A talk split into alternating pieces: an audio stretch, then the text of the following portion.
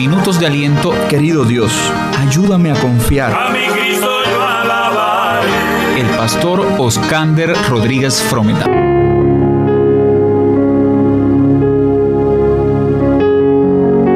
Hola amigo, hermano, familia, qué gusto poder saludarte en este día y compartir contigo unos minutos de aliento. Saludos muy especiales para aquellos que nos escuchan por las ondas de la radio. La semana pasada, a mucho ruego de mi esposa y mis hijas, fuimos a comprarme un nuevo par de zapatos. Tengo un par que son mis preferidos. Desde que me levanto hasta bien tarde que me los quito, son hipercómodos, no pesan, pero la verdad ya están en unas condiciones que hasta me hacen lucir descuidado cuando salgo a la calle con ellos.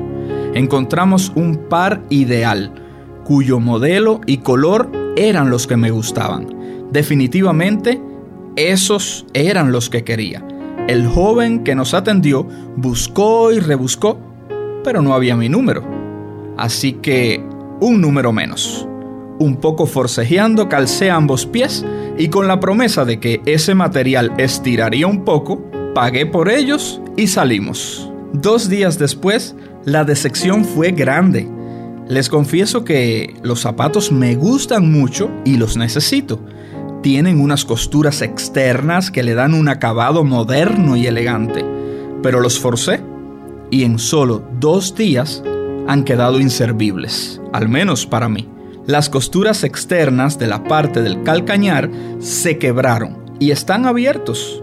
Nada, que me apresuré y tomé la decisión equivocada en base a las emociones y no a la sabiduría. ¿Cuántas veces tomamos decisiones sin pensar siquiera que podemos estar gastando nuestros recursos en vano? A veces estimulados por las acciones u opiniones de otros, pero no en base a la sabiduría.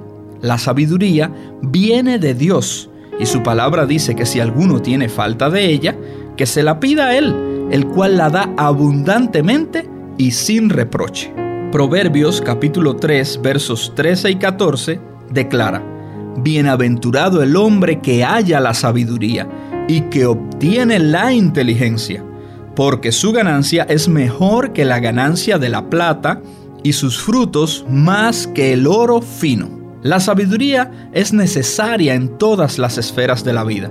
La necesitan los gobernantes, los doctores, en fin, todos la requerimos y se hace evidente en las consecuencias de nuestros actos cuando actuamos faltos de sabiduría.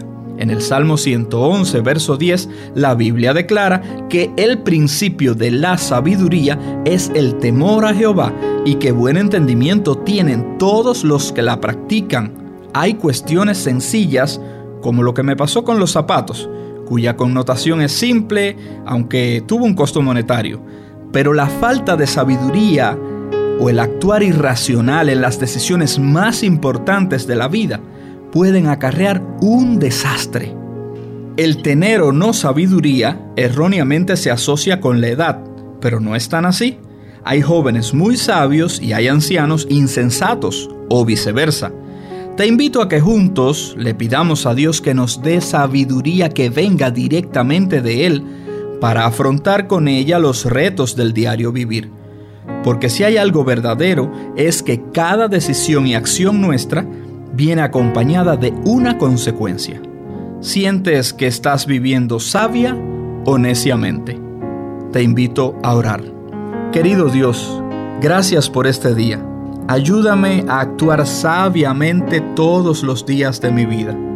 Necesito esa sabiduría que viene de ti para poder conducirme por este mundo. Ayúdame en el nombre de Jesús. Amén. Te saludó y habló el pastor Oscander Rodríguez Frometa desde la iglesia hispana en Georgetown, Guyana, ubicada en el lote número 66 de la calle Brickdan and Brummel Place.